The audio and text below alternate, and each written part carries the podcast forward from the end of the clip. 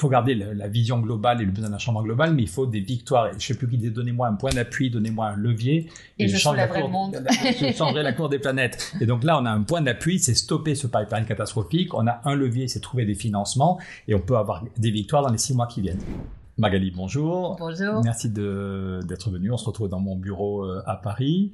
Euh, on se connaît depuis quelques mois. Au début, c'était surtout sur les questions de climat, euh, parce que tu es, j'ai été membre du Haut Conseil pour le climat et tu es maintenant membre du Haut Conseil pour le climat, même si tu t'exprimes pas aujourd'hui au nom du Haut Conseil, mais comme une femme libre qui a sa propre réflexion pendant deux ans, tout le mouvement climat était un peu ralenti avec le Covid-19. On était tous à gérer les urgences, voilà. Maintenant, c'est la guerre en Ukraine. Maintenant, il y a la réforme des retraites qui est évidemment un sujet très important.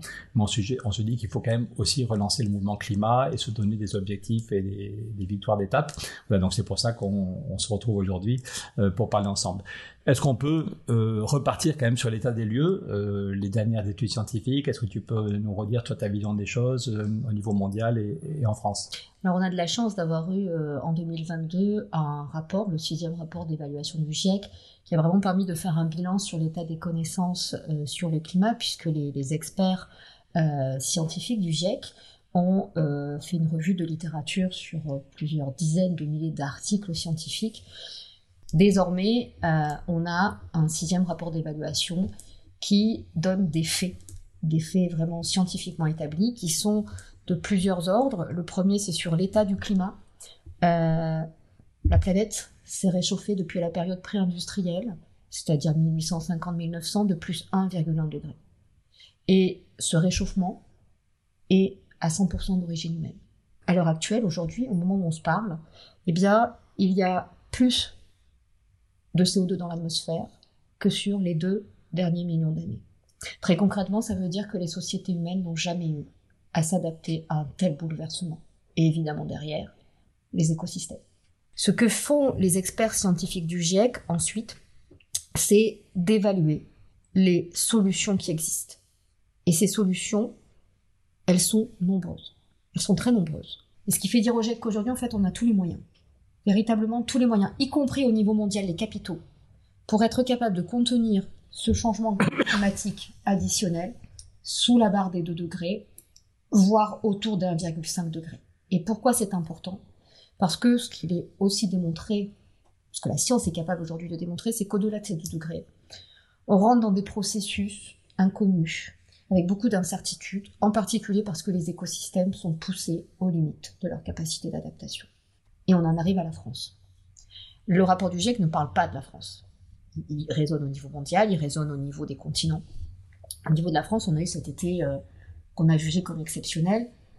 On sait que cet été 2022 sera un été normal, un été classique, d'ici 15 à 20 ans pour la France. Et que d'ores et déjà, dans notre pays, nos concitoyens sont déjà victimes dans leur santé, euh, dans leur mode de vie, dans leur accès à l'éducation. Je répète, on a des enfants cette année qui n'ont pas pu aller à l'école. On sort du Covid. Dans leur emploi, euh, dans leur maison, les fissures qui apparaissent. Beaucoup de gens aujourd'hui vous disent ah mais j'ai une fissure qui est apparue dans ma maison. Bah oui, à cause de ce climat qui change et qui intensifie les certains événements extrêmes, qui augmentent leur fréquence, leur précocité, qui augmentent leur intensité.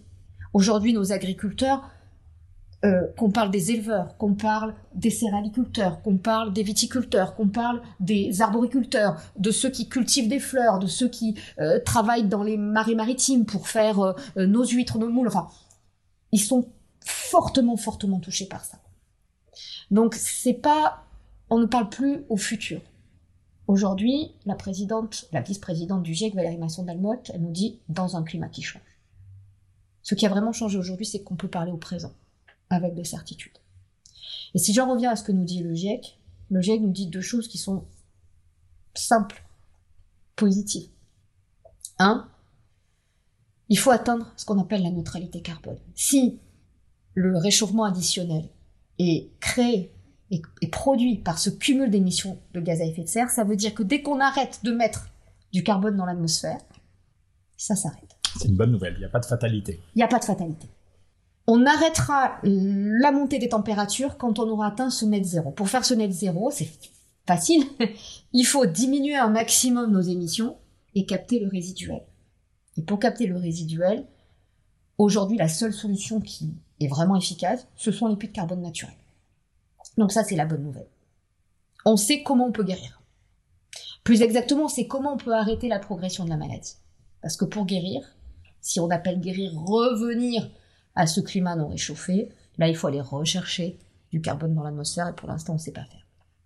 Le deuxième point qui est positif, c'est que, comme je te l'ai dit, on a un ensemble de thérapeutiques qui existent. Et le GIEC a scrupuleusement évalué sur la base de la littérature scientifique. Pas sur ses croyances, pas sur ses convictions, pas sur ses opinions. Il a évalué sur la base de près de 60 000 articles scientifiques l'efficacité de ces mesures. Le, rapport du GIEC dit clairement, le rapport scientifique, le rapport d'évaluation, il dit clairement, euh, si on maintient en l'état de fonctionnement tout le long de leur durée de vie les infrastructures fossiles existantes, on a déjà dépassé le budget carbone pour arriver à 1,5 degré. Concrètement, la, conclusion logique, c'est de dire, bah, du coup, il faut plus en construire de nouvelles et on arrête. Et là, on est dans une situation euh, de dépendance. Et donc, on, est des sortes de toxicomanes par rapport à ça. Avec derrière les dealers, euh, les structures collectives qui font qu'on est englué dans cette dépendance. Exactement comme avec la cigarette euh, il fut un temps où bah voilà, euh, euh, si toute la journée il y a de la publicité qui te dit qu'il faut fumer, si on te dit mais non la cigarette c'est pas grave, mais non, oh les études scientifiques, bah, bah, voilà, et puis tout ce qu'on a eu avec les cigarettiers on le retrouve aujourd'hui sur les fossiles. Et on nous a dit il y a 20 ans, quand on a dit maintenant le, tabac c'est une question de santé publique. C'était l'horreur. Tout le monde dit c'est pas possible, mais vous vous imaginez, vous allez mettre, il va y avoir des milliers de chômeurs, et puis vous allez, euh, les gens, mais ça va être affreux, etc. On n'entendait même pas qu'il y avait du, tabagisme passif. Il y a eu, par la loi d'abord, une, une interdiction de la publicité. Il y a eu de l'information. Il y a eu aussi des contraintes, le prix du paquet de tabac qui a augmenté. Il y a eu des solutions techniques, le patch, la cigarette électronique, dont on a vu qu'à un moment, elle pouvait aussi te verrouiller si tu n'étais pas accompagné dans une pratique euh, qui n'était pas la bonne, donc il y a aussi des effets pervers. Il y a eu de la science, il y a eu des données, il y a eu tout ça qui s'est mis en place. Eh bien, si on prend cette métaphore du tabac, on peut la mettre terme à terme sur la transition et sur notre dépendance de. Quand je parle de toxicomane, c'est parce qu'on a vraiment cette dépendance. Si demain on arrêtait du jour au lendemain ces énergies fossiles, ça serait un cataclysme. Donc il ne faut pas les arrêter du jour au lendemain. Mais ce que dit le GIEC de manière euh, scientifiquement démontrée, c'est qu'il n'est pas de développement durable, d'atteinte de ces fameux 17 objectifs de développement durable, j'ai vu que tu avais un pins dans la, bibliothèque, euh, dans un climat qui serait réchauffé au-delà de 2 degrés. En revanche, il est scientifiquement démontré, de la même façon que la Terre est ronde et qu'elle tourne autour du Soleil, que on peut accomplir une transition climatique vers cette neutralité carbone en atteignant pour tous dans le monde, y compris avec l'augmentation démographique, ces 17 objectifs de développement durable. Et que derrière, en réalité, la condition de l'atteinte de ces 17 objectifs de développement durable, c'est précisément qu'on arrive à faire cette transition le plus rapidement possible, en accompagnant évidemment ceux qui vont avoir plus de mal que d'autres à le faire. J'ai été très long, je suis désolée. Mais c'était passionnant, euh, c'était super intéressant. Et ton parallèle avec l'industrie du tabac est très fort. J'ai pensé, je t'ai dit, j'étais allé, j'ai passé 11 jours en Égypte avec le sommet sur le climat, et j'ai vu dans la presse qu'il y avait 600 lobbyistes du, des énergies pétrolières et gazières qui étaient là surtout pour qu'on évite de poser le problème de comment sortir de cette addiction. Donc il y a eu deux semaines de grand, un grand sommet sur le climat, mais dans le, le texte final, il n'y a pas un mot sur le pétrole ou sur le gaz, parce que les lobbies, comme le lobby du tabac, a tout fait pour dire peut-être que c'est dangereux, peut-être que c'est pas dangereux, on peut continuer encore. Voilà, ils ont mis du doute dans les têtes des gens pour pendant très longtemps euh, continuer à vendre leur, leur cam. Et le pétrole et les industries du pétrole et du gaz font, font pareil. Et, donc ton parallèle était très éclairant. Une ou deux réflexions quand tu parlais du cercle vicieux. Ça m'a frappé pendant les deux années où on était un peu sous cloche avec le Covid-19. Et certains disaient au moins l'intérêt du Covid, c'est que l'économie est à l'arrêt, il y a moins de camions, il y a moins d'industrie, donc le CO2 va ralentir. Et quand tu regardes, tu sais, à Mauna Loa, tous les jours, toutes les semaines, un observatoire à 3000 mètres d'altitude, il mesure le CO2 dans l'atmosphère. On voit qu'il n'y a eu aucune, aucune accalmie sur le CO2 dans l'atmosphère, en particulier parce que les feux de forêt c'est vrai que le CO2 qui vient de l'industrie dans tous les pays du monde a un peu diminué. En, France, peut-être que le CO2 a baissé de, les émissions de CO2 de, moins 7 ou moins 8%, mais il y a eu de tels feux de forêt en Californie, en Australie ou ailleurs que globalement, le CO2 a continué à augmenter. Ce qu'on a eu en fait de très problématique, c'est que euh, bah, c'est un peu comme quand tu fais un régime, quoi. C'est-à-dire que quand tu t'arrêtes de manger euh, parce que, euh, je sais pas, t'as as, ta gastro, t'arrêtes pendant 4-5 jours de manger, et ensuite tout ce que tu manges, bah, tu grossis très vite. Euh, ce qu'on appelle l'effet rebond. Mais une fois qu'on a regardé ça, le Covid, il dit bien qu'on a une, une, fausse diminution parce que justement, il ne s'agit pas d'interrompre d'un coup les émissions. Il s'agit de transformer nos sociétés par un projet qui, alors là, est un projet politique, pour se dire où est-ce que je veux aller, dans quel, dans quel monde je veux vivre? Voilà. C'est par exemple tout l'enjeu de l'agriculture. On n'y pense pas, mais l'agriculture, elle est extrêmement dépendante aux énergies fossiles. Et ce qui est dément dans notre pays, c'est que l'agriculture, d'abord, on pourrait beaucoup réduire les émissions. Mais surtout, si on regarde toutes les solutions qui ont été évaluées par le GIEC, les sols agricoles, c'est exceptionnel. On peut y stocker du carbone, on peut y stocker de l'eau, on peut y préserver la biodiversité. En réduisant les intrants et en changeant les pratiques culturelles, culturales, pardon, on va avoir une alimentation de meilleure qualité. Alors même que derrière, le climat qui change va baisser structurellement les rendements. Nos agriculteurs qui devraient être les, les, fers de lance, les têtes de pont de cette transition, aujourd'hui, ils sont humiliés, ils sont sous pression, ils n'arrivent plus à s'en sortir parce que les charges augmentent, parce que le prix structurellement de ces énergies fossiles, on oublie de le dire, mais structurellement, indépendamment du climat qui change, indépendamment de la transition, il augmente. Bah, alors qu'ils devraient être en avant, qui sont les solutions aux problèmes d'émission et aux problèmes d'adaptation et aux problèmes de captage, enfin à tout, bah non, on continue, encore et encore. D'où aussi aujourd'hui cette colère chez mes collègues. Euh, T'as peut-être vu, hein, il y a une tribune euh, des auteurs du GIEC.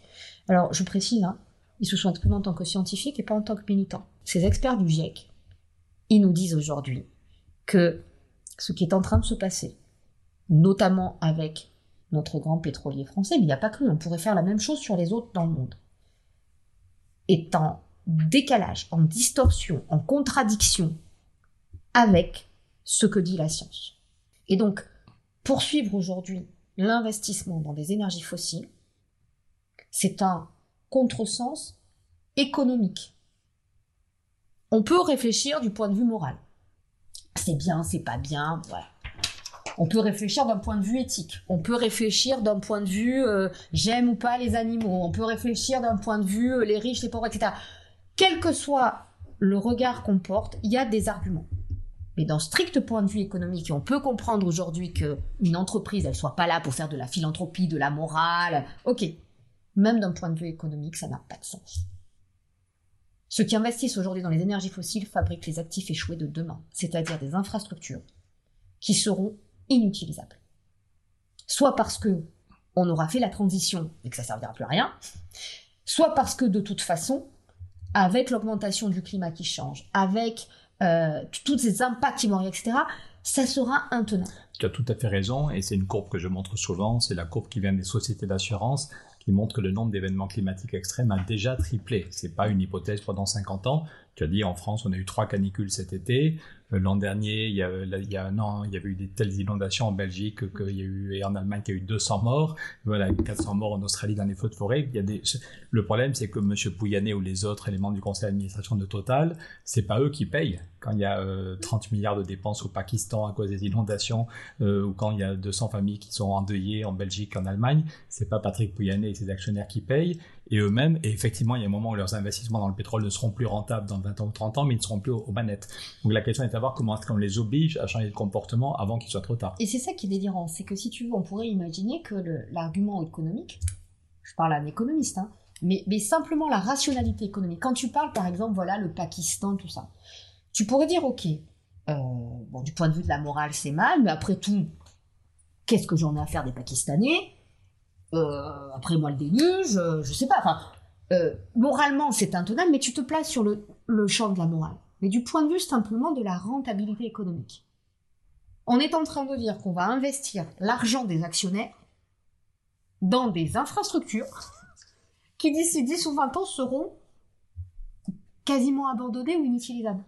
Il y a des enjeux d'exemplarité de la France et au-delà de l'Europe, et c'est très important que toi et tes collègues, y compris d'ailleurs sur des partis politiques d'un spectre très large, aient obtenu au niveau du Parlement européen ce vote euh, sur lequel vous êtes battu. par, par parenthèse, ça veut dire que l'Europe, ça fonctionne. Et ça veut dire que quand des hommes et des femmes politiques s'accordent, malgré leurs valeurs, malgré leurs euh, croyances, malgré leurs opinions différentes, quand ils s'accordent à un moment donné dans un consensus, un compromis, pour l'intérêt général, à un moment, ça retrouve du sens.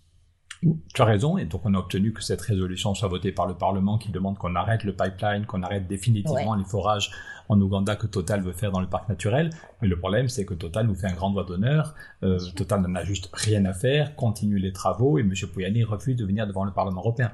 Donc on voit que c'était symboliquement une étape très importante.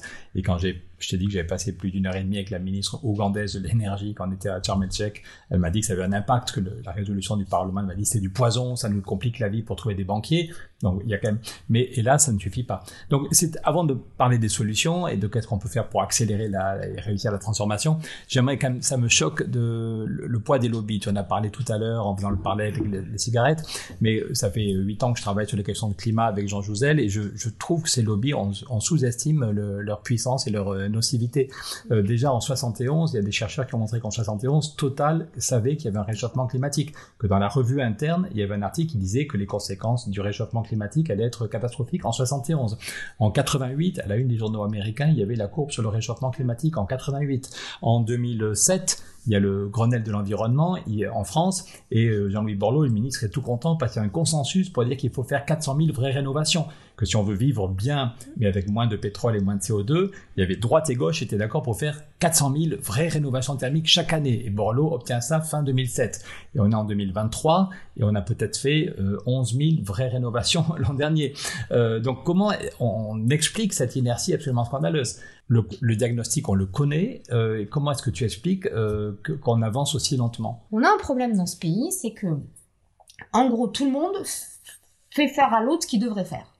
C'est ce que je te disais tout à l'heure. On a des scientifiques qui ont fait de la science. On a des experts qui ont fait de l'expertise. Ils passent le bébé aux décideurs politiques. À un moment, ils doivent décider. Il doit y avoir une décision politique. Donc un portage, donc une responsabilité. Et qu'à partir du moment où on a des éléments factuels qui ont été financés par la France, c'est-à-dire que la France a financé des recherches, puis ensuite à mandater des experts qui sont bénévoles, mais qui sont payés par la recherche publique française au quotidien. Bah, si on prend la truc, on va dire non, mais alors là, euh, on vous démontre par A plus B qu'il faut pas continuer, donc on va continuer. Et tout ça, ça a des conséquences en chaîne énormes. Hein. parce que ça veut dire que derrière, effectivement, c'est un problème de crédibilité.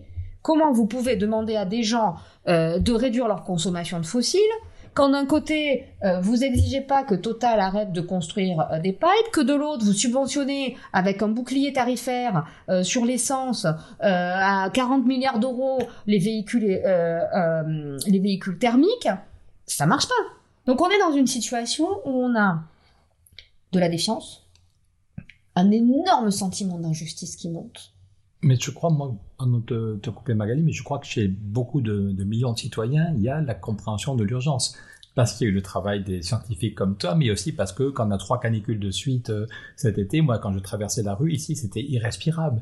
Et je me suis dit, mais qu'est-ce que ce sera dans 20 ans et quand je serai vieux? Et même BFM, qui est quand même pas le, canal le plus vert, a fait une soirée spéciale. Ils m'ont demandé de venir pour une soirée. Finalement, je suis pas allé, mais est-ce que c'est l'année 2022 euh, va être l'année du déclic vu la gravité? Et BFM a fait une soirée avec deux hypothèses. Soit on change tout et dans 20 ans on vit bien, on vit heureux, on a une alimentation plus saine, on fait moins de dépenses pour nos transports, et voilà. Soit on va vers la Donc je crois qu'il y a une évolution des mentalités. Tu parlais des agriculteurs. Euh, il y a quatre ans, Jean Jouzel et moi, on avait été invités pour l'événement de rentrée du syndicat des jeunes agriculteurs. Je ne parle pas de la Confédération paysanne. Et le grand débat de l'après-midi, c'est que peut faire l'Europe pour gagner la bataille du climat? Et le jeune agriculteur, un des chefs qui lançait le débat, disait, il y a dix ans, ce débat était inimaginable. Nous, on était tous climato-sceptiques Claude Allègre était notre héros et les écolos nous cassaient les pieds. Et il disait, aujourd'hui, il n'y a plus aucun climato-sceptique chez les paysans. Il y a trois ans, la récolte de blé a perdu 30% à cause des inondations. Et cet été, avec la canicule, on a des copains qui vont tuer une partie du troupeau parce qu'ils n'ont plus de foin. Donc il disait, il y a une évolution. En dix ans, maintenant, tous les agriculteurs ont compris l'urgence. Mais il disait, et c'est pour ça qu'on m'a invité, comment est-ce qu'on finance? Il disait, maintenant, moi, je suis éleveur, je sais qu'on peut faire du biogaz, qu'au lieu d'abîmer la nappe phréatique et, d'abîmer l'atmosphère, on peut faire du biogaz. Mais l'investissement en biogaz, c'est 500 000 euros, sachant que la plupart des paysans n'arrivent même pas à se payer le SMIC tous les mois. On peut pas demander à chaque paysan de trouver 500 000 euros. Donc c'est pour ça qu'on a demandé à Monsieur Larouturou d'expliquer ses idées sur un financement européen. Pareil sur la rénovation thermique, quand il y avait un consensus pour faire 400 000 vraies rénovations, euh, je parle sous ton contrôle, mais en gros une vraie rénovation thermique c'est 40 000 euros. On va pas demander à chaque famille de trouver 40 000 euros. Par contre, s'il y a des aides venant de l'Europe ou du pays et que tu es sûr d'avoir des gens compétents pour faire le diagnostic, des gens compétents pour faire les travaux d'isolation et que tu as au moins 75% de la facture qui est payée par des subventions que tu n'auras pas remboursées, là, on va peut-être accélérer la rénovation. Donc, je crois, moi, je suis, je trouve qu'il y a une, une, très, très grave responsabilité de nos dirigeants parce qu'il y a une évolution des mentalités. La plupart des gens comprennent l'urgence climatique et comprennent qu'on pourrait vivre bien, qu'il y a des solutions. Avec, plusieurs bémols, mais je suis d'accord avec toi sur le fond. C'est-à-dire que d'abord, j'aime pas quand on dit les gens comprennent, les gens comprennent pas. C'est comme quand on explique la pédagogie. Euh, bon, à un moment, euh, pour être prof, hein, quand j'ai toute ma classe qui comprend pas, je me dis que j'ai mal expliqué, quoi. Enfin, il y a un truc qui va pas. Dans l'urgence, il y, y a, un vrai sujet sur l'urgence. C'est que eh, ça donne deux mauvais biais. Le premier biais, c'est il n'y a pas le choix. S'il n'y a pas le choix, il n'y a plus de démocratie. Il y a le choix, y compris l'inaction. Maintenant, est-ce qu'on est tous conscients, en tant que citoyens, que si on n'agit pas, il va y avoir ça et ça? Le deuxième point, c'est que ça va prendre du temps. Et c'est ça aussi qui est compliqué. Parce qu'on jongle avec des tas d'horizons temporels. La question, c'est effectivement de maintenir la conscience du danger dans le temps euh, et de comprendre que euh, par rapport aux échéances, tout de suite, dans 10 ans, 2050, 2100, on a soit des choses qui sont très lointaines, oh bah 2100, euh, moi je serai plus là, même 2050, voilà, ou des choses au contraire qui sont trop proches parce que, euh, bah oui, mais euh, qui aurait pu prévoir la guerre en Ukraine, qui aurait pu prévoir les marchands de doute, et les gens qui veulent pas agir, ils s'engouffrent là-dedans. Donc on a besoin de remettre le temps, de dire aux gens attention, ça va pas marcher tout de suite, hein. on va pas atteindre la neutralité carbone comme ça, mais on a des jalons. On a des jalons et donc voilà l'effort à faire pour cette année. Est-ce que par exemple, ça serait si absurde que chaque année, on dise aux Français en début d'année, voilà, cette année, voilà l'effort qu'on a à faire. Est-ce que, et, ça, ça se discute. On pourrait dire, on travaille d'abord sur tout le logement social pour des tas de raisons, ou bien alors on va plutôt travailler euh, sur toutes les maisons individuelles, et c'est d'autres aides. Comment on priorise? On comprend qu'il n'y a pas de l'argent euh, miraculeux. Comment on priorise? Qui paye? Comment est-ce qu'on accompagne? Mais si déjà en début d'année on disait voilà, cette année on aimerait un peu ce qui a été fait d'ailleurs, on veut baisser de 10%, de... sauf que ça 10% qu'est-ce que ça veut dire? Tout le monde baisse de 10% C'est absurde. Il y a des gens qui vont devoir baisser de 30 et d'autres de 20. Mais qu'on se dise déjà voilà mes objectifs de l'année. Voilà ce que j'ai envie de faire.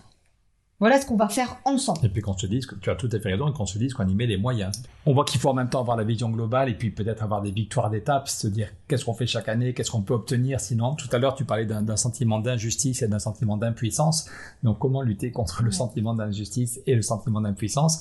Euh, J'ai pas le temps. Je vais t'offrir, je sais plus si on te l'avait donné avec le livre qu'on a fait avec Jean Jouzel et Anne qui explique comment on peut trouver des financements en utilisant autrement l'argent de la Banque Centrale Européenne avec plusieurs outils fiscaux pour que pour qu'on ait des vraies politiques sur l'isolation des bâtiments, pour sur les, services publics, sur les transports, sur l'agriculture, sur les pays du Sud. Mais peut-être, moi, j'ai envie que qu'on arrive à obtenir des victoires, et je crois qu'on peut être d'accord, dans les mois qui viennent. Et donc, nous, on est focalisé sur deux sujets. Stopper ce pipeline ICOP, c'est évidemment pas la seule bombe climatique, mais c'est le pire. Il faut commencer par un. Voilà, il faut, il y en a un, il est vraiment catastrophique parce qu'ils veulent faire des forages dans un parc naturel, ils foutent en l'air des milliers de familles, ils veulent faire du, pétrole lourd alors qu'ils prétendent aider les populations locales, c'est 100% pour l'exportation. donc je pense qu'il faut tout faire pour stopper ce pipeline et être sûr que le pétrole restera dans le sol Parce que si c'est des Chinois qui récupèrent le projet, c'est pas beaucoup mieux. Et donc la seule solution pour être sûr que le pétrole reste dans le sol, c'est stopper foutre la pression sur Total, le Crédit Agricole et Amundi, Total et puis ses actionnaires et ses financeurs.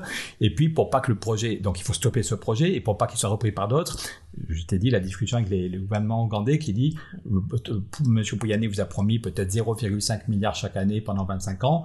Vous avez besoin d'argent pour le système, votre système d'éducation, système d'électricité. Eh bien, l'Europe pourra vous donner de l'argent si vous acceptez que le pétrole reste dans le sol. Mais qu'on veut pas stopper seulement ce projet, mais d'autres. Donc, il faut pas seulement trouver 0,5 milliards, mais un peu plus. Et puis, l'autre argument de Monsieur Pouyanné pour faire ce pipeline, c'est si c'est pas nous, ce sera les Chinois. Ou l'autre argument, c'est de toute façon, la demande mondiale de pétrole continue d'augmenter. Donc, il faut qu'on ait de l'argent pour la rénovation thermique, pour les transports en commun.